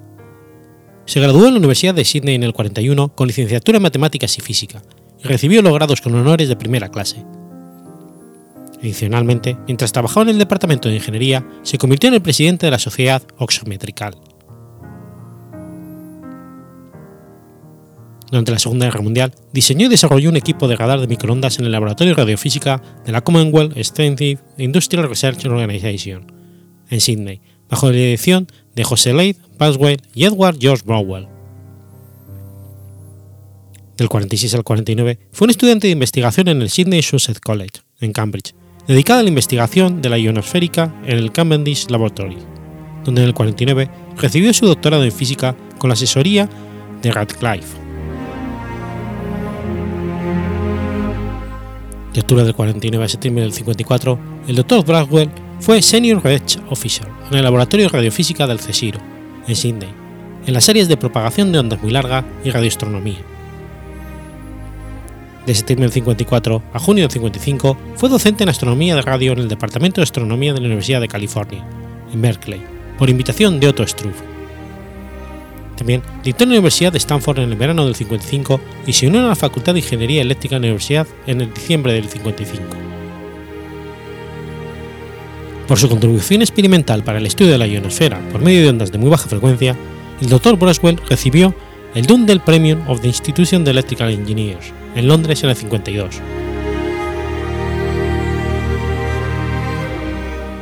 En el laboratorio de radiofísica de CSIRO trabajó entre el 42 y el 45 y fue clasificado y apareció en una docena de informes. Las actividades incluyeron el diseño, construcción y demostración de equipos de voz modulación para un magnetrón de 10 centímetros, un oscilador de triodo microondas a 25 centímetros utilizando resonadores de cavidad cilíndrica, equipos diseñados para radar de microondas para uso en el campo de técnica de medición de microondas. La experiencia con el cálculo numérico de campos en cavidades llevó al profesor, después de la guerra, a obtener la distinción de maestro en ingeniería y en la publicación definitiva de las discontinuidades de paso de las líneas de transmisión radiales. En el laboratorio Cavendish de Cambridge, trabajó en la observación y en la teoría de ionización atmosférica superior, contribuyendo a la técnica experimental, explicando los efectos solares y distinguiendo dos capas por debajo de la capa E, trabajo reconocido por el Luden Premium. Con la llegada de la era espacial, Braswell se interesó en la mecánica celeste. Hizo observaciones de la emisión de radio del Sputnik 1 y presentó a la prensa gráficos precisos para predecir la trayectoria de los satélites soviéticos, que eran perfectamente visibles si se supiera cuándo y dónde mirar. Tras la actuación desconcertante del Explorer 1 en órbita, publicó la primera explicación de la inestabilidad observada en los giros de los satélites, en términos de la mecánica de Poinsot de un cuerpo no rígido y la fricción interna. Grabó las señales del Sputnik 1, 2 y 3 y los analiza en términos del spin del satélite, la antena de polarización y la propagación de efectos del medio ionizado, especialmente el efecto Faraday. Más tarde, inventa un interferómetro giratorio infrarrojo de dos elementos adecuado para el lanzamiento del transbordador espacial en una órbita cercana a Júpiter, con una resolución del milisegundo de arco.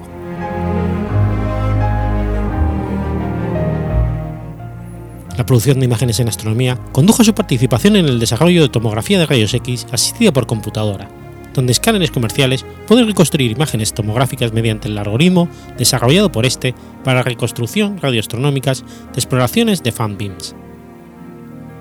Este trabajo ha sido reconocido por el Instituto de Medicina, merecido un premio en la Universidad de, de Sydney y la medalla de Henry Hairt. Su amplia experiencia en la óptica, la mecánica y el control de los radiotelescopios lo llevó a involucrarse en el campo de la energía solar termofotovoltaica en el momento de crisis de energía, incluida la fabricación de reflectores parabólicos de bajo coste y perforados mediante la inflación hidráulica. Braswell es también conocido por haber sido el primero en proponer el uso de sondas espaciales interestelares autónomas para la comunicación entre las civilizaciones alienígenas con una alternativa a los cuadros de diálogo de transmisión de radio. Este diseño ha sido apodado la sonda Braswell. Como consecuencia de la relación entre imágenes y el análisis de Fourier, en el 83 Braswell descubrió una nueva factorización de la matriz de la transformada discreta de Fourier que condujo a un algoritmo rápido para análisis espectral. Métodos análogos para la creación de una transformada de Hartley, primero con la luz y más tarde con las microondas, se demostraron en el laboratorio y permitió la determinación de la fase electromagnética mediante el uso de detectores de ley cuadrática. Una nueva representación de señales, la transformada Chirpret, se descubrió y completó de manera adecuada las representaciones de señales elementales Gabor utilizadas en el análisis espectral dinámico. Este avance abrió un nuevo campo en espectros dinámicos de adaptación con una amplia aplicación en el análisis de información.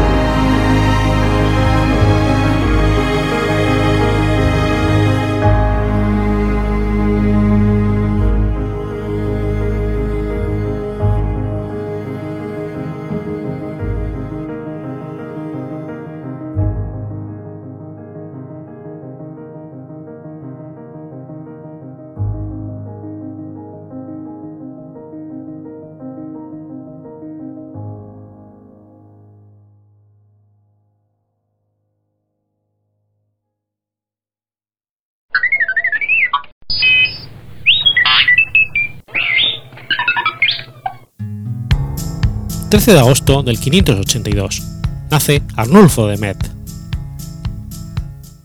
Arnulfo de Met, conocido como San Arnulfo de Met, fue un obispo franco y consejero e intendente del Palacio de los Merovingios de Austrasia, venerado como santo por la Iglesia Católica. Su genealogía es debatida, pero parece cierto que fuera hijo de Bodogisel y Aronaldo, su predecesor en la sede episcopal.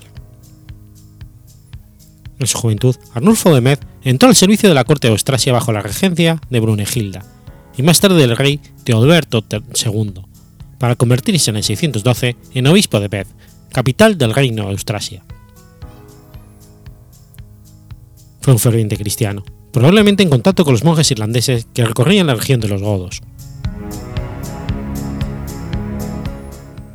Arnulfo tuvo dos hijos de la aristocracia doda, Ansigel mayordomo general de Sigeberto III y padre de Pipinio de Aristal, y Clodulfo de Med, que le sucedió como obispo y es también venerado como santo por la Iglesia Católica.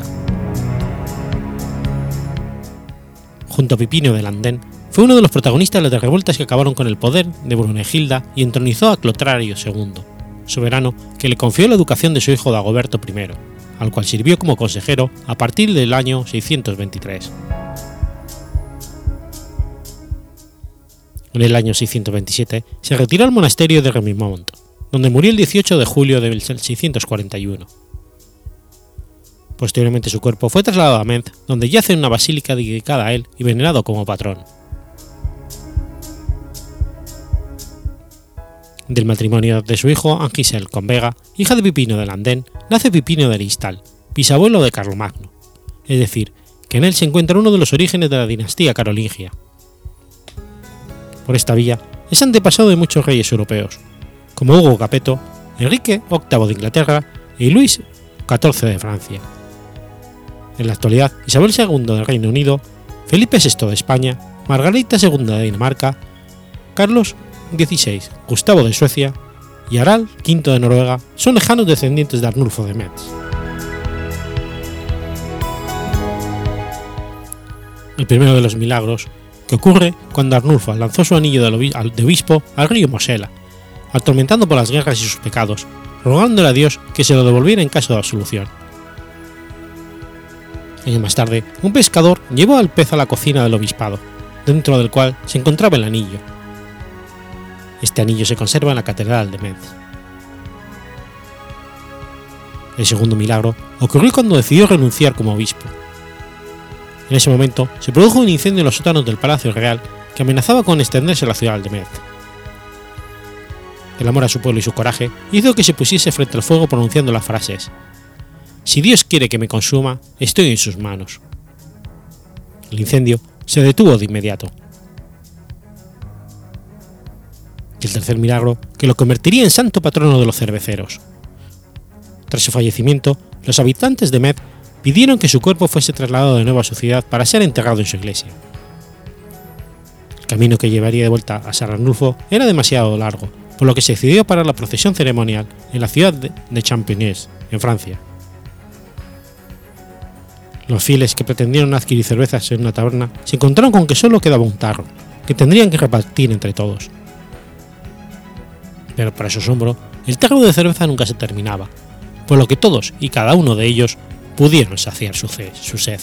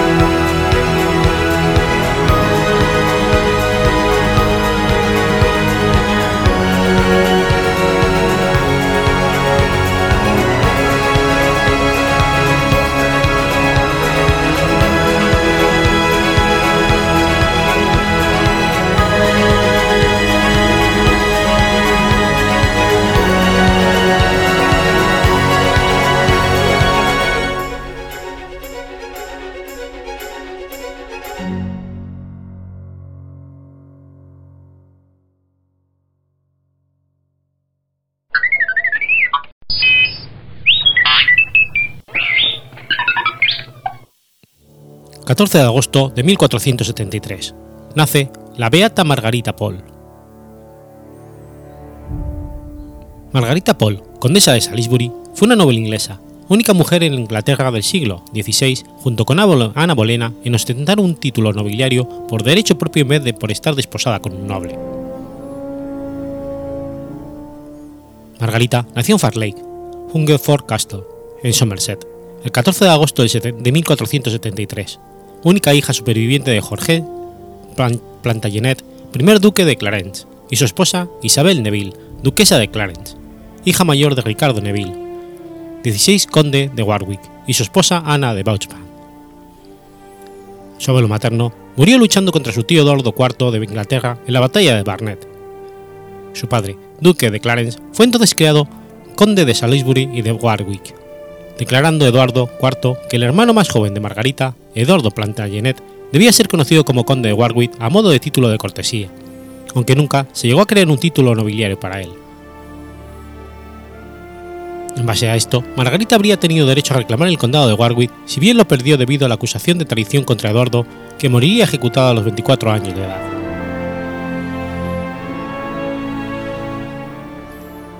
La madre de Margarita murió cuando ella tenía tres años, acusando a su padre poco después a una de las damas de compañía de haber envenenado a su esposa. Por su parte, Jorge conspiró contra su hermano el rey Eduardo, a consecuencia de lo cual fue ejecutado por traición, perdiendo sus tierras y títulos. Eduardo murió cuando Margarita tenía 10 años, declarando inválido a su tío Ricardo el matrimonio de Eduardo. A sus hijos ilegítimos y a Margarita y su hermano, excluidos de la línea sucesoria en base a la acusación de traición vertida contra su padre. Casado con Ana Neville, la hermana más joven de la madre de Margarita, Ricardo asumió el trono como Ricardo III, enviando a Margarita y su hermano a Sheriff Huston Castle, en Yorkshire.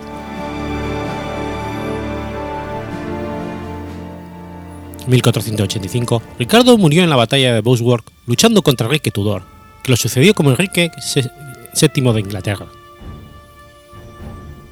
El nuevo monarca contrajo matrimonio con la prima de Margarita, Isabel de York, hija de Eduardo IV, quedando tanto ella como su hermano bajo su cuidado.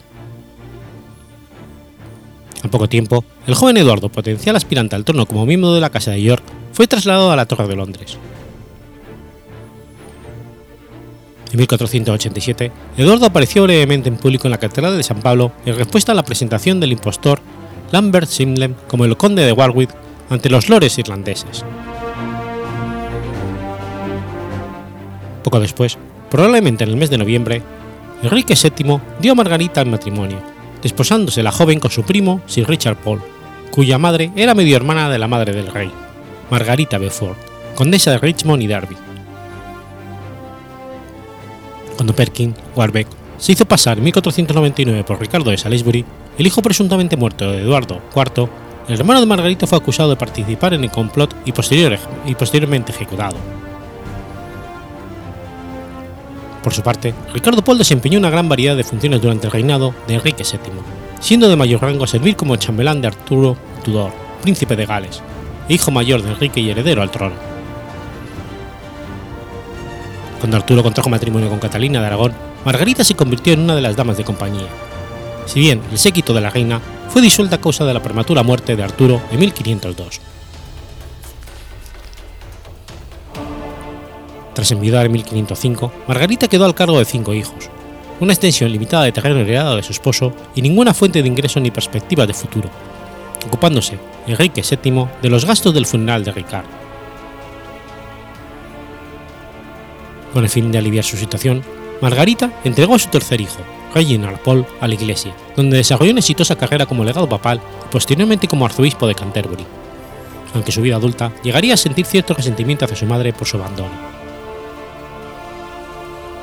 Adicionalmente, Margarita, sin medios para poder mantenerse a sí misma y a sus hijos, se vio obligada a vivir en Sion Abbey, un monasterio habitado por monjas de la Orden del Santísimo Salvador de Santa Brígida, donde permaneció hasta que obtuvo el favor del nuevo monarca, Enrique VIII, tras su subida al trono en 1509.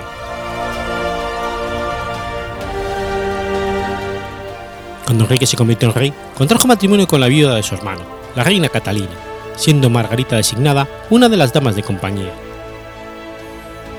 En 1512, el Parlamento le devolvió mediante ley algunas de las tierras de su fallecido hermano pertenecientes al condado de Salisbury, por las que Margarita pagó 5.000 marcos. Estas tierras habían estado bajo el control de Enrique VII primero durante la minoría del hermano de Margarita y después durante su encarcelamiento, siéndole confiscadas tras el juicio. La misma ley restauró también a Margarita el condado de Salisbury, lo que inicialmente podría suponer un acuerdo tácito acerca de la inocencia de su hermano. Si bien ya en el siglo anterior se había producido la devolución de las tierras y títulos herederos de nobles declarados culpables. Pese a ello, las tierras de Warwick y Spencer siguieron siendo propiedad de la corona.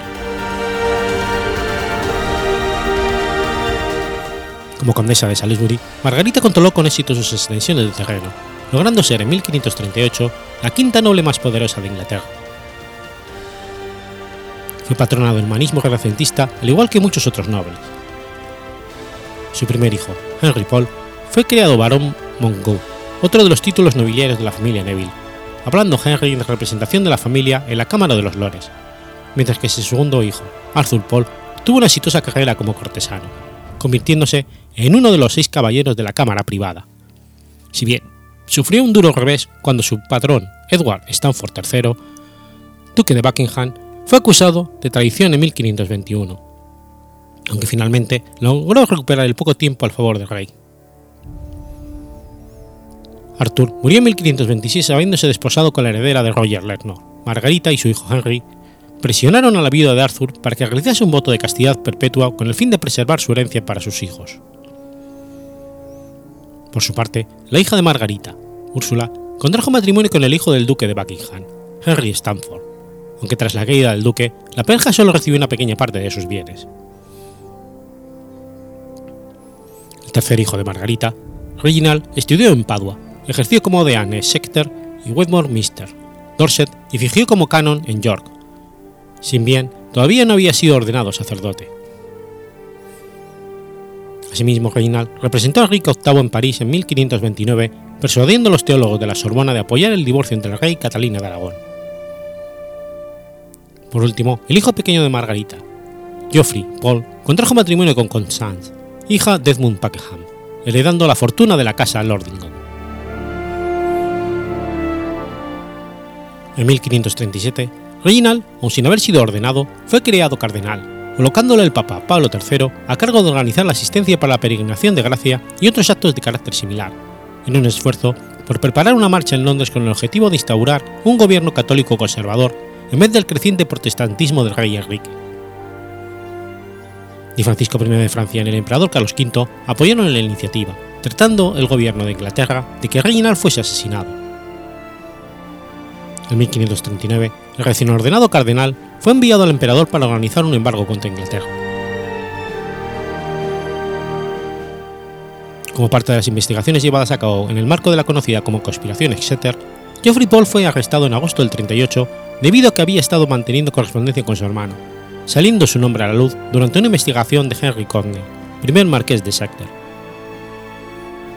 Geoffrey apeló a Thomas Conwell, que ordenó su arresto e interrogatorio, durante el cual confesó que su hermano mayor, Lord Montagu, y el marqués habían sido aliados en su correspondencia con Reginald, siendo Montagu y Exeter arrestados en consecuencia a principios de noviembre del 38. El 13 de noviembre, diez días después del arresto de su hijo mayor, Enrique ordenó la detención de Margarita en su casa de Warblington, en Hampshire, donde fue interrogada por William Fitzwilliam, conde de Southampton, y por Thomas Godwin, obispo de Ely, al día siguiente Cromwell fue informado por escrito acerca del interrogatorio y de la compostura que Margarita mantuvo en todo momento. Poco después, la condesa fue trasladada desde Warmington hasta Conway Park, cerca de Midhurst, donde fue recluida en la casa del conde de Southampton. Si bien, pese a los interrogatorios a los que volvió a ser sometida, no se pudo probar el delito alguno contra ella, permaneciendo allí durante seis meses. En enero de 1539, Geoffrey fue perdonado, si bien el otro hijo de Margarita, Henry, barón Montagu, fue juzgado y posteriormente ejecutado por traición, siendo condenado a su madre, Exeter y otros acusados en el mes de mayo del mismo modo en que décadas atrás lo había sido el padre de Margarita. Esto supuso para todos ellos la pérdida de sus títulos y propiedades. Como parte de la evidencia para el Bill of Attainder interpuesto, Cromwell mostró una túnica en la que figuraban las cinco llagas de Cristo, símbolo del apoyo de Margarita al catolicismo y la doctrina que defendía a su hijo Reginald y la hija mayor del rey, María. El supuesto descubrimiento, producido seis meses después de que la casa de la condesa y sus efectos personales fuesen registrados, constituyó probablemente una farsa. En consecuencia, Margarita fue condenada a muerte, dependiendo de la ejecución de la pena de la voluntad del rey. Margarita Paul como pasó a ser llamada tras la pérdida de su título nobiliario, fue confinada en la Torre de Londres durante dos años y medio.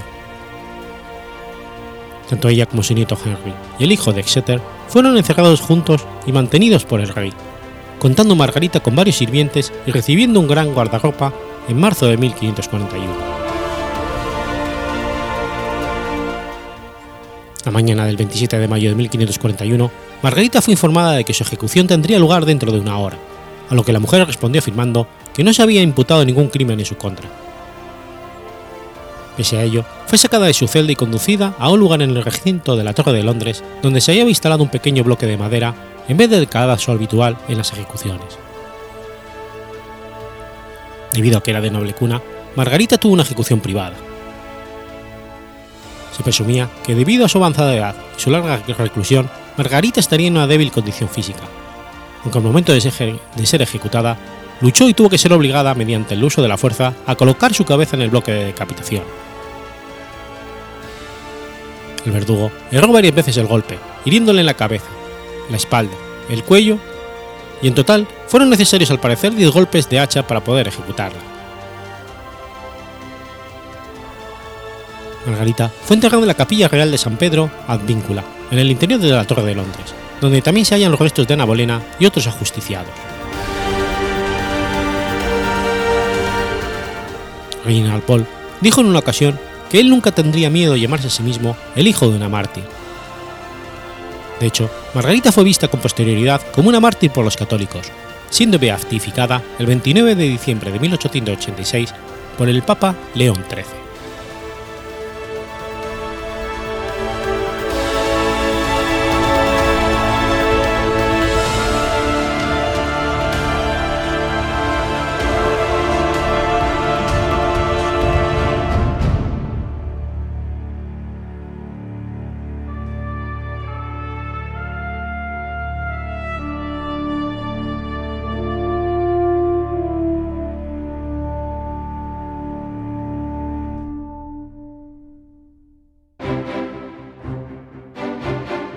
Has escuchado Efemérides Podcast. Si quieres ponerte en contacto conmigo, puedes hacerlo por Twitter a la cuenta arroba efemeridespod o mi cuenta personal, arroba telladavid, o por correo electrónico a la dirección efemeridespod.gmail.com. También puedes visitar la página web efemeridespodcast.es. Y recuerda que puedes suscribirte por iTunes y por iBox, y tienes un episodio nuevo cada lunes.